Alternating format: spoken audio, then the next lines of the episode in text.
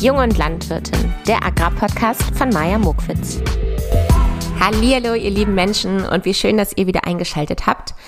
Ich möchte in dieser Folge mein Vorwort gar nicht zu lange ziehen, denn ich hatte einen so spannenden Besuch bei zwei größeren Unternehmen und ich möchte eigentlich direkt zu diesem Live-Gespräch springen. Ähm, ja, aber es gehört dazu, dass ich mich einmal vorstelle, damit man überhaupt weiß, wer hier spricht. Mein Name ist Maja Mokwitz, ich bin 28 Jahre alt, ich habe Landwirtschaft studiert, bin auf einem Ackerbaubetrieb groß geworden in der Nähe von Hannover, habe mich nach meinem Studium in Göttingen dafür entschieden, dass ich in die Hauptstadt möchte und habe dort für einen landwirtschaftlichen Verein gearbeitet und mich mit kritischen Verbraucherthemen auseinandergesetzt. Ja, wie zum Beispiel Massentierhaltung, Einsatz von Pestiziden und diesen richtig schönen großen Themenbereichen. Und nach dieser Zeit, nach zwei Jahren, habe ich beschlossen, ich möchte noch mal mehr von der praktischen Landwirtschaft sehen, habe mich also auf Agra-Weltreise begeben. Deswegen ist dieser Podcast auch entstanden vor gut einem Jahr. Ich habe euch nämlich dabei mitgenommen, bei jedem Land, bei jedem Hof, auf dem ich gewohnt und gearbeitet habe, habe ich eben aus der Landwirtschaft, von der Landwirtschaft erzählt und von meiner Sicht darüber. Ja, in dieser Folge war ich tatsächlich in Fechter.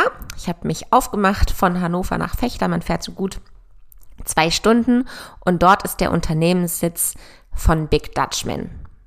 Ich glaube, um gleich nochmal ein besseres Gefühl für unser Gespräch zu bekommen, stelle ich die beiden, also Big Dutchman und die Unternehmensgruppe Brüring, einfach nochmal mit meinen eigenen Worten vor, obwohl sich meine Gesprächspartner auch gleich selber nochmal vorstellen. Aber es ist ja immer nochmal was anderes, wenn so Fachfremde und Leute von außen das Unternehmen vorstellen. Fangen wir an mit der Unternehmensgruppe Bröhring. Dieses Unternehmen bietet hochwertige, maßgeschneiderte Futterkonzepte an, und zwar für die Geflügelhaltung, Schweinehaltung und Rinderhaltung. Und neben diesen Mischfutterkonzepten gibt's dort eben auch Hygieneprodukte und anderen Agrarbedarf.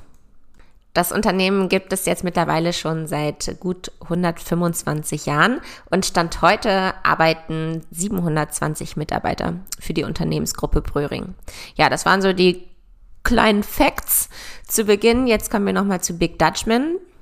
Big Dutchman entwickelt und vertreibt Fütterungsanlagen und Stalleinlagen für die moderne Haltung von Geflügel und Schweinen. Und weltweit arbeiten für Big Dutchman ungefähr 3500 Mitarbeiter und Mitarbeiterinnen. Und es gibt es auf fünf, also Big Dutchman gibt es auf fünf Kontinenten in über 100 Ländern, also richtig Big Fish. Und äh, ich freue mich, mit zwei Mitarbeitern ähm, an einem Tisch zu setzen, einmal von Big Dutchman und einmal von der Unternehmensgruppe Bröhring. Und wir springen am besten einfach mal jetzt in das Live-Gespräch. Es wird übrigens über das Thema Schweinehaltung gehen, über die Anforderungen von der Gesellschaft an die Schweinehalter, über die Anforderungen von der Politik und von Lebensmitteleinzelhandel. Wie stellen wir uns eigentlich die Schweinehaltung vor und was ist überhaupt möglich? Und welche Lösungsansätze bieten Big Dutchman und die Unternehmensgruppe Bröhring? Was tragen sie zum Tierwohl bei? Und was ist überhaupt das Xaletto-Strohstall-Prinzip? Genau. Jetzt hören wir mal rein. Lieber Steffen, lieber Daniel, wie schön, dass wir zusammensitzen und ich hier bei euch in Fechter sein darf. Ich würde gerne mit Einstiegsfragen starten. Äh, es weiß ja noch keiner, wer gerade am Mikrofon sitzt. Ihr dürft euch gleich genauer vorstellen. Aber meine allererste Frage an euch ist, lieber Strohhaltung oder lieber Spaltenhaltung? Ganz klar Strohspalten. Man kann so einfach äh, ausgeklügelte Haltungssysteme wie die Strohhaltung oder die Spaltenhaltung nicht pauschal differenzieren. Es kommt einfach auf ganz viele Punkte an, wo man sagt, für wen als Landwirt ist welches Haltungssystem zutreffender und da muss man wirklich individuell für jeden Einzelnen schauen und sagen, was passt für einen am besten. Ja, das habe ich mir gedacht, dass da eine solche differenzierte Antwort kommt. Meine nächste Frage, was ratet ihr? Lieber aussteigen oder weitermachen mit der Schweinehaltung? Vielleicht ein bisschen provokant, aber ich wette, ihr habt eine Antwort auf jeden Fall weitermachen. Ähm, was sollten wir sagen? Also als anderes als weitermachen. Ähm, Natürlich ist die Situation aktuell auch ein Stück weit prekär für die Schweinehalter. Das darf man mit Sicherheit nicht verkennen. Ähm, aber es ist auch so, dass sich der Markt gerade neu strukturiert, auch im Blick auf oder im Blick auf äh, Haltungsformen, Tierwohl und dergleichen. Und ich habe auch schon viele spannende Landwirte kennengelernt, ähm, die auch Pioniergewinne abgreifen können. Also äh, man sollte sich auf jeden Fall mit den Themen beschäftigen äh, und seine Chancen da eruieren und versuchen, seinen Weg zu gehen. Okay, also klare Antwort zu weitermachen. Tierische Ersatzprodukte haben eine Berechtigung, ja oder nein? Auf die Frage habe ich mich irgendwie gefreut. Ja. Schließlich gibt es auch alkoholfreies Bier. also, come on, nichts ist härter wie die Wahrheit. Ähm, der Markt regelt die Bedürfnisse und wenn es einen Markt dafür gibt, tierische Ersatzprodukte zu produzieren, zu konsumieren, zu vermarkten, was immer passiert, haben die auch ihre Berechtigung. So. Und der Markt ist da und von daher absolut in Ordnung. Schön. So, dann wollen wir jetzt mal hören, wer hier überhaupt am Mikrofon sitzt. Ich würde mich freuen, wenn ihr euch einmal vorstellt. Erzählt doch mal, wer ihr seid. Was, habt euch, was hat euch zu Bröhring gebracht oder zu Big Dutchman? Und äh, für welchen Bereich seid ihr zuständig? Und wie ist euer Bezug zur Landwirtschaft? Fange ich mal an. Steffen Wiese, 26 Jahre, äh, komme gebürtig aus dem Kloppenburger Raum.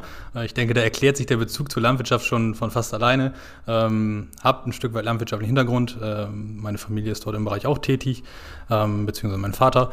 Ähm, und bin eigentlich über das Studium, über ein Stipendium zu, zu der Firma Bröllen gekommen und hm. bin jetzt äh, nach einer kurzen Zeit auf Abwägen bei einem der größeren deutschen Fleischproduzenten ähm, wieder bei der Firma Bröhring als Projektleiter für die alternativen Haltungssysteme und habe da viel Kontakt mit Daniel. Ja, danke Steffen. Du sagst es, ähm, hier ist derjenige, der ab und zu auch gerne mal ein alkoholfreies Bier trinkt. Ähm, mein Name ist Daniel Holling. Ich komme äh, in der heutigen Folge als äh, Vertreter der Firma Big Dutchman aus dem Landkreis Fechter ähm, hier um die Ecke. Äh, persönlich habe ich auch einen landwirtschaftlichen Hintergrund. Äh, meine Eltern bewirtschaften ähm, im Landkreis Osnabrück einen landwirtschaftlichen Betrieb mit äh, Schweinehaltung und Ackerbau in dem Moment.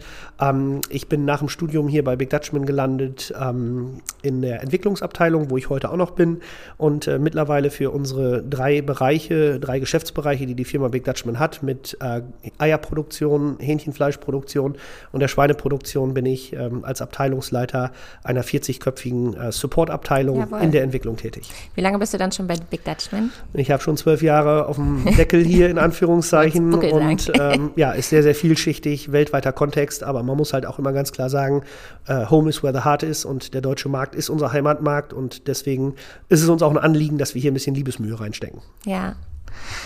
Gut, also wir merken, es geht äh, viel über die Schweinehaltung. Deswegen ist meine nächste Frage auch, welche Anforderungen gibt es denn an die Schweinehaltung aktuell? Vielleicht magst du uns das beantworten, Daniel. Ja, der Schweinehaltung stehen im Grunde genommen riesengroße Anforderungen gerade bevor. Ähm, gerade in Westeuropa insgesamt äh, wird es da eine massive Neuordnung in dem Moment geben. Äh, die Modelle, wie sie zurzeit betrieben werden, haben halt richtige Einflussfaktoren vor die Brust gekriegt, äh, wo man sich dran neu ausrichten muss. Ich sage jetzt mal einfach nur zwei Themen. Ähm, das ist zum einen äh, die gesundheitshygienischen Themen wie die afrikanische Schweinepest, mhm. ähm, dass dort sich äh, die Tierhaltung in Deutschland daran anpassen muss. Wir werden die Schweinepest nach wie vor in unseren Wildtierbeständen behalten. Das ist so klar wie das Arm in die Kirche und da muss man halt einfach mit klarkommen, um danach auch die Produktionsmöglichkeiten auszurichten und unseren Betrieb in Deutschland in der Tierhaltung auch weiter weiter möglich zu halten. Ja. Und zeitgleich ist es auch so, dass ähm, eine Regionalität beispielsweise auch in Deutschland einsetzt, ähm, wo man sagt, die Tiere sollen halt in Deutschland produziert, aufgezogen, äh, verarbeitet und vermarktet werden. Mhm. Ähm, und das äh, verändert zum Beispiel auch die Ströme von äh, jungen Tieren aus Dänemark und aus Holland in den Markt hinein, die so mit Sicherheit in Zukunft nicht mehr äh, geben wird. Also es müssen einfach mehr in geschlossenen Wertschöpfungsketten gedacht werden. Mhm. Okay, wie haben sich denn die Anforderungen an die Schweinehaltung in den letzten Jahren dann verändert? Also ganz klar muss man sagen, Westeuropa ist eine äh, ganz, ganz stark ähm, entwickelte Gesellschaft. Ja. Ähm, die Gesellschaft ähm, möchte mehr und mehr einen Einfluss darauf nehmen, was in der Umgebung, in der Umwelt ähm, passiert. Und dazu zählt halt auch einfach der Lebensmittelkonsum, wozu halt die Tierhaltung in dem Moment auch gehört. Und man sieht ganz klar, die, ähm, die Seniorität der Gesellschaft trägt halt einfach damit dazu bei, dass ähm, Leute ein Mitspracherecht haben wollen, beziehungsweise auch ein Interesse Prozesse ähm, dafür entwickeln wollen, wie Tiere gehalten werden, wie Lebensmittel produziert werden. Und äh, von daher ist das einfach die Entwicklung, die wir in den letzten Jahren gesehen haben, dass mehr und mehr die Landwirtschaft sich dem gesellschaftlichen Kontext halt einfach stellen muss. Ja. Und äh, das Thema gilt es jetzt halt einfach in den kommenden Jahren zu meistern und dort im Grunde genommen den Interessen von den unterschiedlichsten beteiligten Parteien gerecht zu werden. Einmal den persönlichen eigenen, den gesellschaftlichen und natürlich auch den politischen. Richtig. Habt ihr denn das Gefühl, dass die Schweinehalter in Deutschland die Entwicklung zu mehr Tierwohl verschlafen haben? Steht diese Frage irgendwie im Raum? Wenn man sich ja, die Berichterstattung in den Medien anschaut, könnte man das meinen, glaube ich, auch mhm. als Außenstehender vielleicht, wo man da eigentlich als Branchenvertreter vielleicht auch sagen muss, dass es keineswegs so ist. Also Daniel hat es ja gerade schon kurz dargestellt, dass diese gesellschaftliche und auch politische Debatte sehr dynamisch ist, sich auch sehr schnell entwickelt hat in den letzten Jahren. Ja, so wie ähm, alles. Es ist eben so in unserer Zeit, glaube ich, mittlerweile mit vielen Themen. Ähm, dass auch schnell mal eine Kuh durchs Dorf getrieben wird und dadurch Themen einfach auch größer gemacht werden, als sie vielleicht sind. Ähm, es ist ein großes Thema, aber die Branche an sich und auch die Landwirte sind ja schon 2015 mit der Initiative Tierwohl gestartet, haben damit begonnen. Ähm, was vielleicht so ein bisschen die Diskrepanz an der Stelle ist, ähm, dass wir eine sehr heterogene Branche haben. Wir haben viele größere Betriebe, haben auch viele kleinere Betriebe. Ähm, Anders vielleicht auch als die, die Geflügelbranche oder die Wertschöpfungskette im Bereich des, äh, der Geflügelwirtschaft, ähm, die Dinge etwas schneller umsetzen können, braucht das ganze Zeit. Ja. Und vielleicht wird man da einfach den Ansprüchen so einer dynamischen oder dynamischen Debatte nicht unbedingt gerecht, ähm, weshalb es vielleicht nach außen manchmal so wirkt. Ähm, aber ich würde immer sagen, dass es keineswegs verschlafen haben. Ähm, wir müssen dem Ganzen Zeit geben, wir müssen den Betrieben Zeit geben. Und ich glaube, dass von der Einstellung her, von den Landwirten her, schon äh, wir da schon auf dem richtigen Weg sind. Ja, glaube ich auch. Was wird denn seitens der Politik und dem Lebensmitteleinzelhandel von den Schweinehalter und den Schweinehalterinnen ähm, überhaupt gefordert? Spannende Frage. Äh, grundsätzlich geht es ja, bei, bei, der Politik bzw. bei dem Gesetz, Gesetz, Gesetzgebungsrahmen grundsätzlich erstmal darum, ja, gesetzlich geforderte Standards, Verordnungen und dergleichen einzuhalten, wobei man da sagen muss, dass viele Verordnungen, wie zum Beispiel die Düngeverordnung und dergleichen, ähm, dass die grundsätzlich ähm, erstmal eingehalten werden sollen. Es gibt natürlich auch politische Debatten zu einem staatlichen oder zu einer staatlichen Tierwohlkennzeichnung, ähm, dass es auch nach außen gezeigt werden kann. Wobei man da aber aktuell sagen muss, dass sich da wirklich nicht viel Konkretes entwickelt hat, ähm, was eigentlich schade ist, worauf viele Betriebe eigentlich auch warten, dass es da wirklich eine politische Sicherheit gibt. Ja. Ähm, das heißt, heute geht es ja, von der Seite her vor allem darum, die gesetzlichen Standards und Verordnungen einzuhalten. Spannender ist vielleicht noch äh, der Bereich des Lebensmitteleinzelhandels. Ähm, das ist eigentlich ein zweischneidiges Schwert aus dem Grund, ähm, weil wir auf der einen Seite im, ja, im konventionellen Bereich äh, einen sehr hohen Pe Preisdruck haben. Ähm, da ist es ein reines Mengengeschäft, muss man auch sagen. Mm. Ähm, wo natürlich auch der Lebensmitteleinzelhandel äh, durch die Struktur eine recht große Verhandlungsmacht hat, auch gegenüber den Schlachthöfen und verarbeitenden Betrieben.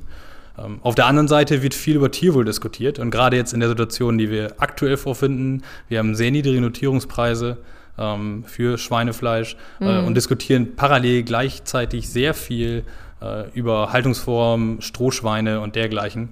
Ähm, und das ist, glaube ich, für viele Landwirte dann sehr konträr. Ähm, auf der einen Seite wird viel gefordert und auf der anderen Seite wird noch, glaube ich, zu wenig gegeben. Das heißt, da ist so ein bisschen ein Spannungsfeld dann auch in meinen Augen. Ja, das äh, trifft gut auf die nächste Frage oder beziehungsweise deine Aussage führt mich zu meiner nächsten Frage und zwar, was sind denn aktuell die größten Zielkonflikte? Also was wünscht sich die Gesellschaft und was ist überhaupt umsetzbar für, von den Schweinehaltern? Also ganz grundsätzlich, ich hatte es ja gerade schon kurz erklärt, ähm, es ist eben so, dass wir relativ strenge gesetzliche Standards einhalten müssen, was auch gut ist. Ähm, und dadurch haben wir eben auch eine, einen sehr hohen Standard äh, in unserer Lebensmittelproduktion beziehungsweise in der Produktion von Schweinefleisch. So, das ist eigentlich sehr positiv. Ähm, diese Verordnungen, beispielsweise die Düngeverordnung, wie auch die Tierschutz-Nutztierhaltungsverordnung, wurden jedoch in den letzten Jahren immer wieder auch angepasst und strenger gemacht. Ähm, und es werden auch eben ja, in Bezug auf Tierwohl neue Dinge gefordert, wie zum Beispiel ein Auslauf, Außenklimareize, die eben mit dem bisherigen Bau- und Genehmigungsrecht nicht direkt vereinbar sind. Und das ist schon mal ein ganz großer Zielkonflikt, wo man eigentlich sagen muss, okay, so erlebe ich es heute im, im, tagtäglichen Tun mit den Kunden, mit den Landwirten. Ähm, die Landwirte wollen gerne, die ja, wollen was umsetzen. Genau, das höre ich auch immer. Können aber gar nicht so richtig. Ähm, und das ist ein großer Zielkonflikt. Also ich sag mal, ähm, Forderungen seitens, ja, LEH tierwohlseitig ähm, und das, was das Genehmigungsbaurecht hergibt. Ähm, und dann natürlich auch äh, auf der anderen Seite wirtschaftliche Belange. Also ganz grundsätzlich sind unsere ja, schweinehaltende Betriebe erstmal Wirtschaftsunternehmen, äh, weil die eben auch Familien äh, ernähren müssen in irgendeiner Form.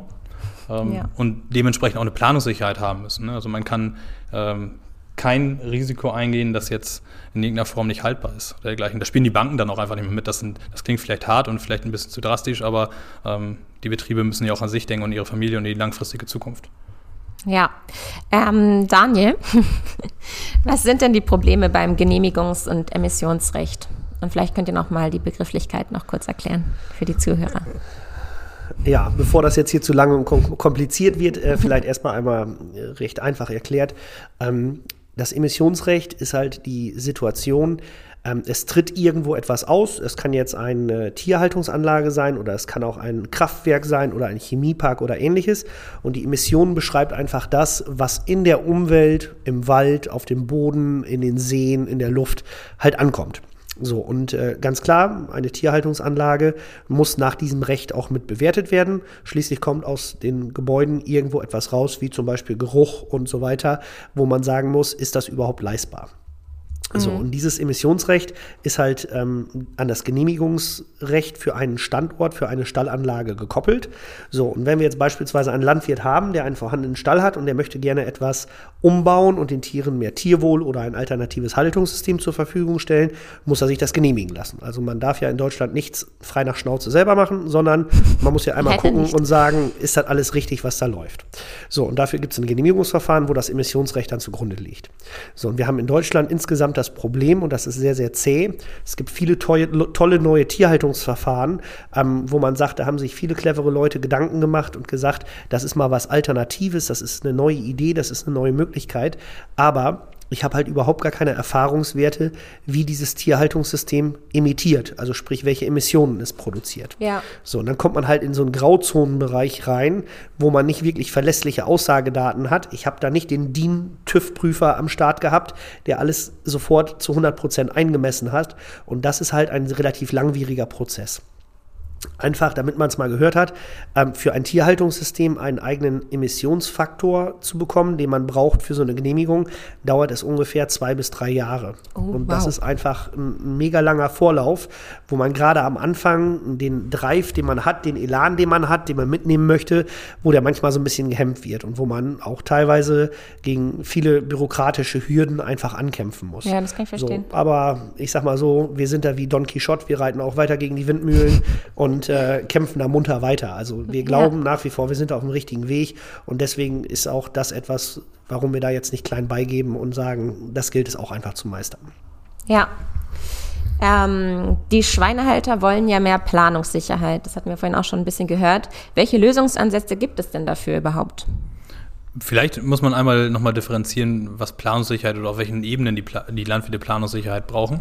Ähm, das sind einmal, Gerne. wie eben schon gesagt, wirtschaftliche Belange, aber auf der anderen Seite ja auch ähm, was langfristig die Anforderungen sind an die Tierhaltung. Also es bewegt sich aktuell viel, ich hatte es gerade schon äh, kurz gesagt, dass auch politisch darüber debattiert wird, äh, dass Haltungsverordnungen angepasst werden und dergleichen.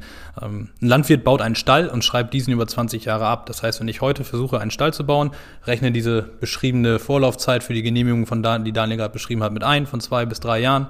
Ähm, muss ich jetzt ja schon wissen, wenn ich jetzt was bauen möchte, dass es eigentlich auch in best, im besten Fall in 20 Jahren auch noch ähm, so gewünscht und so gewollt ist. So, ja. Diese Frage stellen sich viele Landwirte, glaube ich. Ähm, ob nicht vielleicht in fünf oder zehn Jahren nochmal wieder Anpassungen kommen, ob es noch höhere Anforderungen werden oder dergleichen.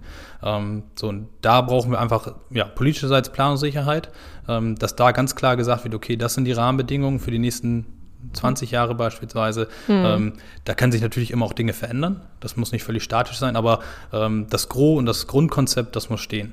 Und äh, das fehlt, glaube ich, vielen heute noch. Ähm, Im Bereich der Sauen ist es in Teilen schon mittlerweile vorhanden. Ähm, für die Ferkelaufzucht und die Schweinemast fragt man sich dann aber nochmal. Ähm, es wird viel in Richtung ja, Auslauf gehen, Stroh wird ein Thema werden, beziehungsweise Beschäftigungsmaterial, äh, Außenklimareize, das heißt natürliche Witterungsverhältnisse. Ähm, und dergleichen. Und auf der anderen Seite sind eben diese wirtschaftlichen Themen. Das heißt, ähm, wenn ich heute den Stall baue, äh, wird wie gesagt auf 20 Jahre finanziert, das Gebäude, äh, die Stalleinrichtung auf 10 bis 12 Jahre. Und Stand heute sehen wir, dass wir ungefähr fünf Jahresverträge von den Abnehmern kriegen. Das heißt, seitens des LEHs oder der Schlachtindustrie äh, oder der Schlachtbranche. Ähm, so, und da sieht man eigentlich schon, dass es noch nicht lang genug ist. Ähm, ja. Man muss aber auch Verständnis haben, dass dererseits äh, es gar nicht unbedingt möglich ist, so lange Verträge einzugehen. So, ähm, wo ist dann der Lösungsansatz? Es wird dann viel debattiert über diese staatliche Tierwohlkennzeichnung, dass es dann ja zum Umbau der Tierhaltung eine, eine Fleischsteuer gibt oder dergleichen, die umgelegt wird, damit man die Tierhaltung umbauen kann. Das ist, glaube ich, heute noch nicht äh, für voll zu nehmen, wenn ich ehrlich bin. Äh, mir ist das noch zu vage. Und die Frage ist, ob wir dahin wollen, dass es staatlich komplett reguliert wird. Mhm. Ich glaube, das ist nicht immer gut. Ich glaube, dass die unternehmerische Freiheit auch Aber ist es nicht schon jetzt eigentlich staatlich sozusagen reguliert? Es werden staatlicherseits Vorgaben gemacht, mhm. ja, die aber jeder Landwirt für sich erfüllen kann und auch erfüllen muss äh, und da seinen eigenen Handlungsbereich hat. Ähm, das heißt, in, ja, in seiner Arbeit auch noch frei ist. Ähm, ich glaube, das ist auch vielen wichtig, ähm, da frei zu bleiben und ein freier Unternehmer zu sein. Ja, vielleicht crash ich an dieser Stelle direkt mal und frage überhaupt mal nach, was denn ähm, Bröhring als Unternehmensgruppe und als vor allem als Mischfutterhersteller, warum ihr euch so für dieses Thema, Themenfeld interessiert. Ja, du triffst uns ja heute hier als dynamischen Duo, deswegen müssen wir in die Fragestellung auch hier meinen Arbeitgeber mit aufnehmen, die Firma Big Dutchman, sonst yes. äh, kommen wir hier zu kurz. Ähm, um es ganz kurz zu sagen, es gab mal einen schönen Slogan aus unserem Heimatbundesland Niedersachsen, wo die sich deutschlandweit präsentiert haben, der lautete, wo wir sind, ist oben. So, und ich glaube, den gleichen Anspruch hat Bröhring und Big Dutchman auch in der Aktivität, wie wir machen. Wir wollen vorne mit dabei sein, wir wollen in der Diskussion State of the Art sein, vorne mit dabei sein, wissen, was los ist, eigene Erfahrungswerte sammeln. Und da ist es einfach so, dass äh, viele Haltungstechniken, die mit der Tierhaltung einhergehen, ganz, ganz große Schnittmengen miteinander haben. Dass wir sagen, es gibt sowohl haltungstechnische Fragestellungen als auch tierernährungstechnische Fragestellungen. Und deswegen ist es dann häufig einfach mal sinnvoll, als dynamisches Duo um die Ecke zu kommen, als zwei im Markt agierende Unternehmen, die sich grün gestellt sind und einander mögen, sagen wir es mal so, um dann halt solche, solche Themenfelder zu besetzen und sich damit zu beschäftigen. Ja, also ein Perfect Match. Ähm, was ist denn die Vision? Und wir haben kein Speed-Dating gebraucht. Nein. was ist denn die Vision und Vorstellung von Big Dutchman und Bröhring? Ja, also ich denke ganz klar, wir wollen ähm, der Landwirtschaft, den, den Landwirten, die sich damit identifizieren, Lösungsmöglichkeiten aufzeigen, eine Brücke zu bauen, zu sagen, hey, wir haben hier so ein paar Pfeile im Köcher drin, ihr könnt euch das auswählen wie aus dem Blumenstrauß und sagen, für jeden Pott haben wir mehr oder weniger den passenden Deckel, dass wir sagen, unterschiedlichste Haltungssysteme für unterschiedlichste Kundenstandorte, für unterschiedlichste Her Herausforderungen, die die einzelnen Betriebe haben, ähm, finden sie bei uns und haben dafür auch im Grunde genommen eine Antwort dann verfügbar. Und da, daran arbeiten wir halt einfach gemeinsam, dass wir den Strukturwandel oder die Herausforderungen, die an der Tierhaltung gerade in Deutschland besteht, dass wir die aktiv und konstruktiv ähm, gemeinsam gestalten und auch aktiv dazu beitragen und nicht unsere Hände in den Schoß reinlegen und sagen, aus der Vergangenheit heraus haben wir wie die Cash Cow immer munter Geld verdient an den Projekten, die in Deutschland gelaufen sind, an den ähm, an, äh, an der gemeinschaftlichen äh, Geschäftstätigkeit, die man mit unseren Kunden zusammen hatte. Äh, da muss man dann auch jetzt einfach sagen, es wird gemeinsam in die Zukunft investiert. Und das ist eine Vorschussleistung, die wir einfach bei uns so sehen, dass wir die jetzt gehen. Ja, lasst uns doch mal konkreter werden. Welche Produkte habt ihr denn? Äh, vielleicht könnt ihr uns da mal ein Produkt genauer vorstellen, damit wir genau wissen, äh, was wir da jetzt zur Verfügung haben. Genau, also vielleicht ähm, auch Daniel betonte ja gerade nochmal die Zusammenarbeit und äh, dass, dass wir uns ja mögen, sagte er ja auch. Ähm, das, das erste Produkt, ja, sozusagen, nein. Ähm, das erste Produkt eigentlich dieser Zusammenarbeit ist das Skeletto Strohstallsystem. Und äh, viele Landwirte, wenn man erstmal wieder von Stroh spricht, äh, schreien erstmal auf und sagen, mein Gott, Bröhring, Big Dutchman, bleibt uns bloß fair mit Stroh. Das hat schon einen Grund, warum wir das Stroh aus den Stellen ver oder verbannt haben und das nicht mehr mit Stroh machen an dieser Stelle. Ähm, wo wir dann aber immer, immer schön einhaken können und sagen können, ja, es ist ein Strohstallsystem, aber es ist ein gänzlich neues Strohstallsystem. Ähm, das haben wir uns nicht komplett selber ausgedacht. Da ist äh, grundlegend oder die Grundidee, äh, der Nukleus ist auch auf einem, auf einem landwirtschaftlichen Betrieb gelegt worden, okay. der sich das selber ausgedacht hat. Ähm, das ist nachher auch ein riesen ja, Argument für das System, weil es einfach praxistauglich ist, weil es aus der Praxis herauskommt. Ähm, vielleicht zum Einstieg die grundlegenden Argumente gegen einen Strohstall waren sonst ja vor allen Dingen, äh, dass ein unheimlich hoher, ja, hoher Arbeitsanfall ähm, da war, dass man sehr viel Arbeit hatte, durch das Stroh rein oder das Stroh reinzubringen. Und auch ähm, Krankheitsdruck. Genau, Krankheitsdruck, weil es eben immer, immer eine feuchte, äh, nasse Matte war in irgendeiner Form ähm, was eben für sowohl für Tier als auch für Mensch einfach nicht optimal war. So, und das ist auch Geruchsbelastung. Genau, Geruchsbelastung. Es hat immer gerochen. Ähm, die Tiere waren nicht unbedingt sauber. Also es hatte schon gute Gründe, dass man es aus den Stellen verbannt hat. Mhm. Das muss man auf jeden Fall sagen. Ich meine, so alt bin ich noch nicht. Ich habe so viele ältere Strohstelle nicht gesehen, aber ich kriege es jedes Mal wieder bei den Kunden sehr eindringlich dann geschildert, wie es dann war. Ähm, deswegen meine ich das mittlerweile einigermaßen zu wissen. ähm, und hier ist es eben so, dass dieses Galetto-Strohstallsystem sich dadurch auszeichnet, ähm, dass wir in dieser Strohmatte, die wir dort haben, äh, eine Rotte erzeugen. Und durch diese Rotte trocknet die Matte von selbst. Haben dann eben ein entsprechendes Lüftungssystem drumherum gebaut mit der Firma Big Dutchman und auch ein Fütterungskonzept, damit diese Strohmatte immer schön trocken bleibt. Das heißt, ja. die Schweine liegen nachher wirklich auf so einem, ja, der Landwirt vor Ort beschreibt es immer als waldartigen Boden. Also die sinken nicht irgendwie in so Mist ein oder dergleichen, sondern die laufen wirklich auf einer schönen, trockenen Strohmatte, sind wunderbar sauber ähm, und jeder, eigentlich ja fast alle Landwirte und auch andere Beteiligte oder Interessenshalter sind immer wieder erstaunt, wie es in einem Strohstall aussehen kann, wenn man das sieht. Ähm, und das ist letztlich ein biologisches Verfahren, das eben ja durch ein Managementkonzept bestehend aus der Lüftung, aus der Fütterung, ähm, auch aus einem automatischen Streuroboter, damit man eben den Arbeitsaufwand fürs Einstreuen nicht mehr hat, ähm, ja arbeitswirtschaftlich interessant gemacht wird ähm, und zudem auch Themen wie Ringelschwanz, äh, wie Düngeverordnung und dergleichen und dann eben auch diese Haltungsform Tierwohl mit abgreifen kann. Wieso, was hat Düngeverordnung und Ringelschwanz damit zu tun? Ganz grundlegend ist es so, ähm, das Thema des Ringelschwanzes oder des kommenden Kopierverzichtes ist eben so, äh, es wird ja nur beschrieben als multifaktorielles Problem. So, das heißt, wir haben eigentlich etliche Stellschrauben, die wir anpassen müssen, damit wir es wirklich ja, in der Fläche hinkriegen. Und das ist, glaube ich, ein, eine große Herausforderung, wovor die Tierhalter gestellt werden und die Schweinehalter gestellt werden. Ähm, und das ist eben so, wenn ich die verschiedenen Funktionskreise eines Schweins sehe, also die, die verschiedenen ja, Dinge, die ein Schwein eben tun muss oder ausleben soll. Ähm, das ist eben Erkundungsverhalten, das können sie dort durch das Wühlen ausleben. Also ähm, ja, die wühlen wirklich in dieser Strommatte bis nach unten durch und kriegen ja auch permanent jeden Tag zweimal frisches Stroh, dass die eben auch Beschäftigungsmaterial haben, ähm, zudem eine deutlich bessere Stallluft, die dazu beiträgt. So, das heißt, diese ganze Halte oder das ganze, diese ganze Haltungsumgebung für Schwein ist deutlich reizvoller und auch angenehmer, so muss man sagen. Okay. Ähm, Im Punkto Düngeverordnung geht es vor allen Dingen darum, dass wir dann äh, nicht mehr das Thema der Gülle haben, sondern dass wir wirklich einen Mist haben. Da kann man jetzt recht fachlich einsteigen. Äh, ja, äh, recht simpel vielleicht gesagt. da vorsichtig sein. einfach, einfach gesagt, ist es eben so, äh, die Transportwürdigkeit ist höher. Das heißt, man kann den Mist wirklich auch in Ackerbauregionen bringen. Ähm, das ist sinnvoll und auch nachhaltig. Ähm, gerade wenn man aktuell schaut, ja, dass Düngepreise deutlich hochgehen, ähm, macht das durchaus Sinn. Ähm, und zum Beispiel auch die Bewertung in Biogasanlagen ist sehr interessant. Ähm, so, das heißt, wir haben eigentlich ein ganzheitliches Konzept für den Landwirt. Okay, perfekt. Da sagst du auch schon das richtige äh, Stichwort. Und zwar, was sind denn die Vorteile für den Landwirt und Landwirtin? Ganz grundsätzlich erstmal, dass die Betriebe wieder planen können. Also es gibt wieder Optionen, sich zu entwickeln. Das muss man ganz einfach sagen. Also ähm, wir haben tatsächlich auch die Möglichkeit, äh, was dieses ganze Emissionsthema angeht, ähm, beispielsweise mit einem Filter zu arbeiten. Da sind wir bisher die einzigen, die für eine Einstreuhaltung in Deutschland einen Filter haben. Ähm, so und äh, wir geben den Betrieben mit diesem System die Möglichkeit, ja, die Zukunft zu planen. So ist mhm. relativ groß und global gesprochen. ähm, ganz einfach ist es so, äh, dass man eben diese Haltungsform erfüllen kann. Äh, man kann dann auch in Gespräche mit, ja, mit dem LEH treten, äh, dort über Abnahmeverträge sprechen und dergleichen. Und es ist immer noch ein arbeitswirtschaftliches System, das sich auf ja, verschiedenen Betriebsgrößen installieren kann. Das heißt, ähm, ein kleinerer Landwirt, aber auch ein größerer Landwirt ähm, kann sich da angesprochen fühlen. Okay, dann habe ich jetzt vielleicht eine etwas kritische, kritische Frage.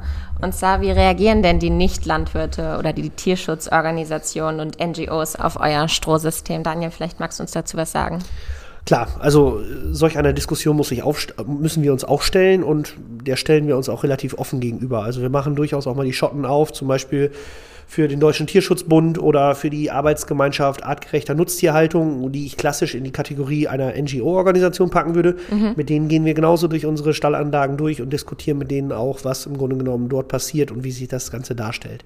Ähm, es ist dann natürlich so, äh, die Organisationen sind sich auch darüber im Klaren, dass Deutschland nach wie vor in Zukunft ein Land sein wird, äh, wo Tierhaltung stattfinden wird. Ja. So, und da ist auch deren Ziel ganz klar zu sagen, einen konstruktiven Dialog zu beschreiten. Und denen ist auch klar, die ganzen Problematiken, die wir eingangs jetzt bis jetzt beschrieben haben, mit Genehmigungsrecht und mit Standortproblemen und, und, und, und, und, äh, dass die Klaviatur muss man irgendwie auch spielen, dass man da auch nach wie vor noch eine Möglichkeit hat, äh, in Deutschland Tiere zu halten und eine Grundversorgung für Deutschland halt einfach sicherzustellen.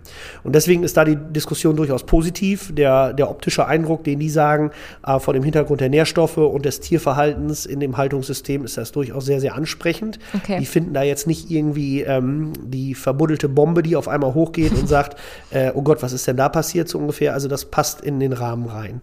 Ähm, ich sage jetzt mal auch in Richtung Nicht-Landwirte, natürlich ähm, sind wir auch dabei, äh, in Wertschöpfungsketten zu denken und dann im weiteren Verlauf ähm, Möglichkeiten der Vermarktung der Tiere aus diesem System zu sehen. Äh, wir öffnen natürlich auch die Schotten für den Lebensmitteleinzelhandel, für den Handel Schön. insgesamt, ähm, wo Diskussionen bestehen und auch bei diesen Diskussionen, die wir dort mit verschiedenen äh, Marktbeteiligten haben, ist ein, ein positives Feedback. Also wir sind dabei, ähm, die Pakete, sage ich mal, zu schnüren, Möglichkeiten aufzuzeigen und äh, ja, damit wir einfach rund dastehen und ähm, ja, und uns nicht verstecken müssen. Sehr schön. Ja, wo kann man euch denn folgen? Jetzt habt ihr so viel erzählt und man kann ja nicht alles in eine Folge reinquetschen. Aber falls man nochmal Nachfragen hat oder euch kontaktieren will, sowohl Big Dutchman als auch Bröhring und mehr über das Strohstallsystem erfahren möchte, Strohsystem erfahren möchte, wo, wo geht das? Also ganz grundsätzlich ist es so, ähm, dass man, oder wir freuen uns immer, wenn egal von wem Kontakt aufgenommen wird, also gerne auch telefonisch, vielleicht packen wir die Nummer einfach in die Shownotes oder dergleichen. Ähm, Da kennt sich jemand aus, genau. Ich werde das einmal in die Shownotes packen. dann äh, ja, kann man einfach mal telefonieren, dann ist es in der Regel auch relativ schnell geklärt, äh, wie man helfen kann. Wenn man sich vielleicht einfach mal das Produkt anschauen möchte, also dieses Skeletto-Strohstall-System, ähm, haben wir ganz coole Produktvideos eigentlich auf YouTube, wo man eigentlich einen recht schnellen visuellen Eindruck von dem Ganzen kriegen kann. Und dann werde ich Ähm, da auch mal ein Video in die Shownotes noch legen. Das ist perfekt. ähm, genau, da kann man einfach mal schauen. Und sonst, ja, üblicherweise Internetseite von Bröhring ähm, oder auch von Big Dutchman, äh, beziehungsweise Instagram-Seiten. Ähm, da sind wir auch mehr und mehr aktiv. Ähm, da werden wir auch jetzt im nächsten Jahr dann äh, von einigen Projekten berichten, werden da auch ein bisschen zeigen, wie zum Beispiel mal ein Stall umgebaut wird, wie ein neuer Stall gebaut wird, wie es dann im Stall auch mal ausschaut. Ja, das finde ich Ähm, gut. Genau. einfach mal das Bild aus dem Stall heraus. Also vielleicht das noch ergänzend zu Daniel, finde ich auch einen Riesenvorteil. Ähm, man kann zu jeder Tages- und Uhrzeit mit allen möglichen Leuten in diesen Stall reingehen. Man kann es, kann es einfach zeigen. Und das ist immer noch eine wahnsinnig, eigentlich eine wahnsinnig gute Geschichte auch für die Landwirte. Ja, und sonst, äh, wenn konkrete Fragen bestehen, auch von Seiten der Landwirte oder dergleichen, einfach gerne anrufen. Sehr, super. Dann bedanke ich mich für dieses äh, dynamische Gespräch und diesen dynamischen Duo. Und äh, ja, habt ihr noch was, was ihr loswerden möchtet? Perfekt. Ah, komm on, das war jetzt äh, eine, eine rhetorische Stille, die hier gerade gekommen ist. Also, ich denke, äh, ihr habt gemerkt jetzt aus dem Gespräch heraus, dass sowohl Steffen als auch ich äh, richtig äh, Bock auf das System haben, dass wir Bock auf Diskussion, Bock auf Dialog ähm, mit allem, was dazugehört ist, in dem Moment haben. Äh, Beide Firmen, sowohl Bröhring als auch Big Dutchman, stehen euch da als Ansprechpartner zur Verfügung. Wir steigen mit euch in die Diskussion ein. Wir bieten äh, Möglichkeiten für eine betriebliche Diskussion. Keine Sorge, wir beißen nicht. Kontaktiert uns gerne. Und ansonsten danke Maja dir für dieses angenehme Gespräch. Danke, dass du die Stille noch gerettet hast und tschüss. So, da bin ich nochmal. Ich wollte mich nochmal bedanken fürs Zuhören bis hierhin. Ich hoffe, für euch waren einige interessante Fragen dabei. Ich versuche sowohl für Landwirte als auch für Nicht-Landwirte immer ähm, ja die richtigen Fragen zu stellen, so dass jeder etwas mitnehmen kann. Ihr wisst, ihr findet alle Informationen nochmal in den Show Notes und ich freue mich, euch schon nächste Woche wieder zu hören oder mit euch eine kleine Auszeit vom Alltag zu nehmen und in diese Agrarwelt hier einzutauchen. Für diejenigen, die meinen Podcast regelmäßig hören, die wissen, dass ich jede Folge jemanden widme. Und diese Folge möchte ich gerne wie immer meiner Sina widmen und allen anderen, die sich eben für die landwirtschaftlichen Themen hier in diesem Podcast interessieren und immer so interessiert zuhören. Tschüss!